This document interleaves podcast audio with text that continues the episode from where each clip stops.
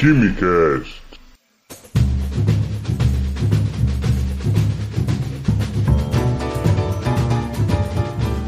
Alô, gênios! Sejam bem-vindos ao primeiro Quimicast do ano! E hoje, Quimicast de Carnaval!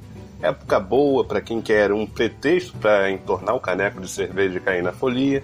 Época boa também para os mais nerds, como eu, né? Colocarem as séries em dia, colocarem os filmes em dia, adiantar aquele jogo que você ficou preso numa fase há um tempão.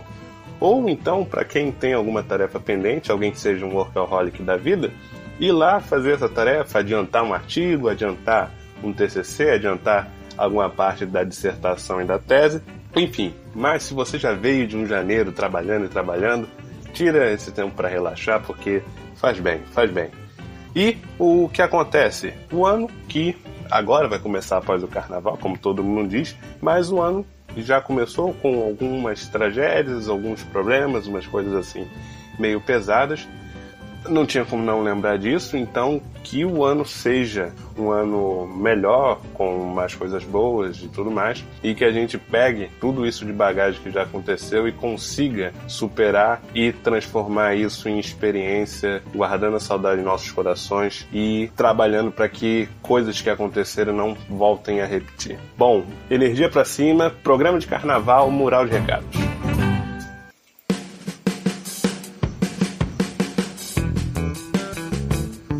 Hoje eu falo sobre o Instituto Cosmetologia. Quem acompanha as nossas redes sociais desde janeiro viu e provavelmente participou do sorteio do curso de cosmetologia. Foram mais de 1.500 comentários de participantes.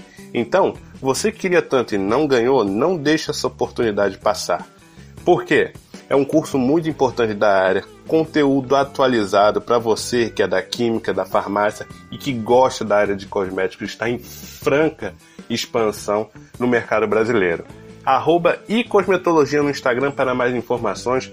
Vá lá e faça o curso.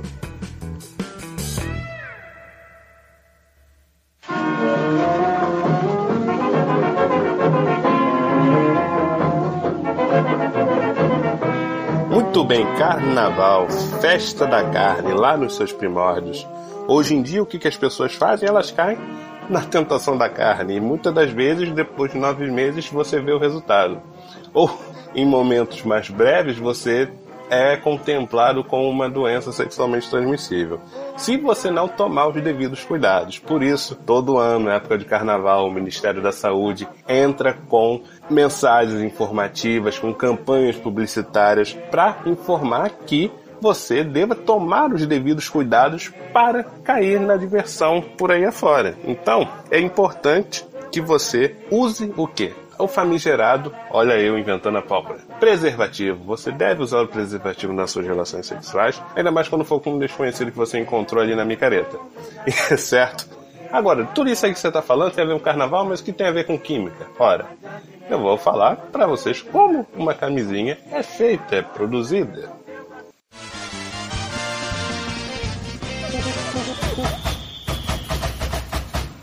Muito bem.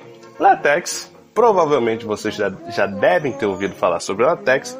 O látex é a matéria-prima da camisinha. Ele é muito presente em luvas, bexigas e tudo mais.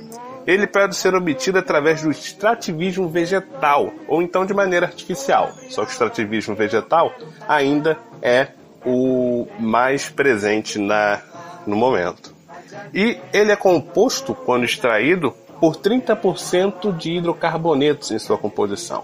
Entre eles se destaca o 2-metil 1,3 butadieno.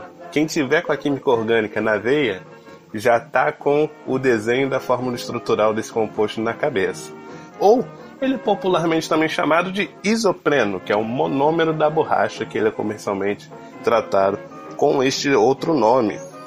O látex é uma espécie de dispersão coloidal de um polímero, principalmente do monômero do isopreno.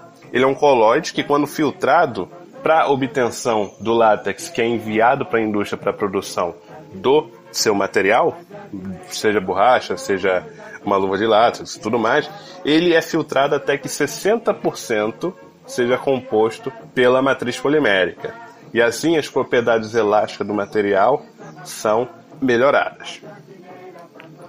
Assim, após a chegada já na indústria, você tem uma etapa de vulcanização daquele látex, daquela dispersão que você obtém. Consiste basicamente a vulcanização. A vulcanização é uma etapa que você adiciona enxofre na matriz da matéria-prima. Mas para quê? O enxofre ele vai atuar de maneira a fazer ligações entre as cadeias poliméricas, fazendo uma rede cruzada e mais rígida, aumentando a resistência.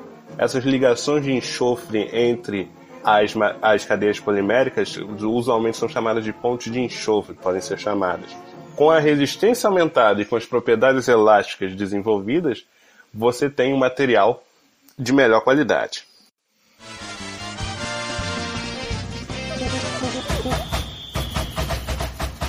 A partir de então, você tem moldes de vidro que são inseridos em tanques de imersão contendo látex após essas duas etapas. Então você tem o preservativo começando a ganhar forma no molde de vidro. A seguir, passa por uma etapa de secagem. Uma etapa importante é a etapa da lixiviação. Por quê? Nela, algumas substâncias presentes no látex ou que foram adicionadas na etapa de vulcanização são removidas e essas substâncias elas podem causar algum tipo de alergia ou incômodo a quem estiver utilizando. Aí, após mais etapas de lavagem e secagem, o produto passa por um banho de talco ou sílica ou amido de milho para perder a consistência grudante. Novamente, mais etapas de lavagem e secagem. E, finalmente, o preservativo ele pode ser submetido aos testes de qualidade. Algumas amostras são encaminhadas a testes obrigatórios, como de insuflação de ar, onde são analisados o limite de pressão e volume, e o teste líquido, onde um jato de água enche a camisinha até o seu limite. Estando abaixo do limite estabelecido pela legislação, o material, o lote em si, é descartado. Usualmente, 20% de um lote produzido, até 20%, é submetido a testes, e se uma grande quantidade desse material não passar nos testes, o lote é reprovado. Um teste que tem destaque é o teste da corrente elétrica. Aí você deve se perguntar, corrente elétrica? Tá entrando física 3 aí, não sei o quê. Mas para quê? Para quê? Ora, esse teste ele vai definir se o preservativo apresenta furos ou não, certo? Borracha isolante, né? A presença de alguma irregularidade na superfície do preservativo, quando submetido a uma corrente elétrica, vai permitir a condução e o circuito continua operando. Como é procedido esse teste? Você tem uma base metálica que é vestida com o preservativo e submetida a uma corrente elétrica.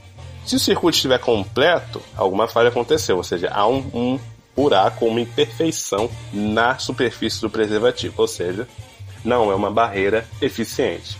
Se o circuito não estiver completo, o preservativo está em ótimas condições, servindo como uma barreira hipermeável, ela não vai permitir a passagem de sêmen, servindo como método contraceptivo, e não vai permitir a passagem de patógenos, sendo uma medida de profilaxia para com doenças sexualmente transmissíveis.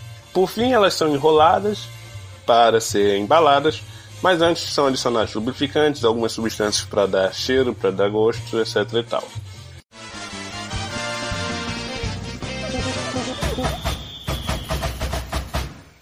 Ah, eu falei lá em algum momento sobre alergia. Há algumas pessoas que possuem alergia ao látex. Assim, uma alternativa consiste na camisinha de poliuretano, que é um material também polimérico e até mais resistente. Ou então o uso do preservativo feminino, que é feita de uma borracha nitrílica. A borracha nitrílica, ou NBR, é um copolímero de butadieno e acrilonitrila Novamente, o pessoal de química orgânica tá com a fórmula na cabeça. Só um parênteses, o copolímero ele é um polímero formado por mais de um tipo de monômero, ou seja, você tem o butadieno e a acrilonitrila são dois monômeros diferentes, que juntos e de maneira repetitiva formam o polímero do NBR. Só para deixar registrado aqui quem nunca ouviu falar nesse tipo de nomenclatura e tudo mais. Nós químicos costumamos usar nos nossos experimentos as luvas de borracha nitrílica e é um material de muita qualidade, resistente. Esse polímero, então, ele é um pouco mais fino que o látex, mas não deixa a desejar no que se refere à resistência. Ele também perde um pouco das propriedades elásticas, tanto que é um material amplamente utilizado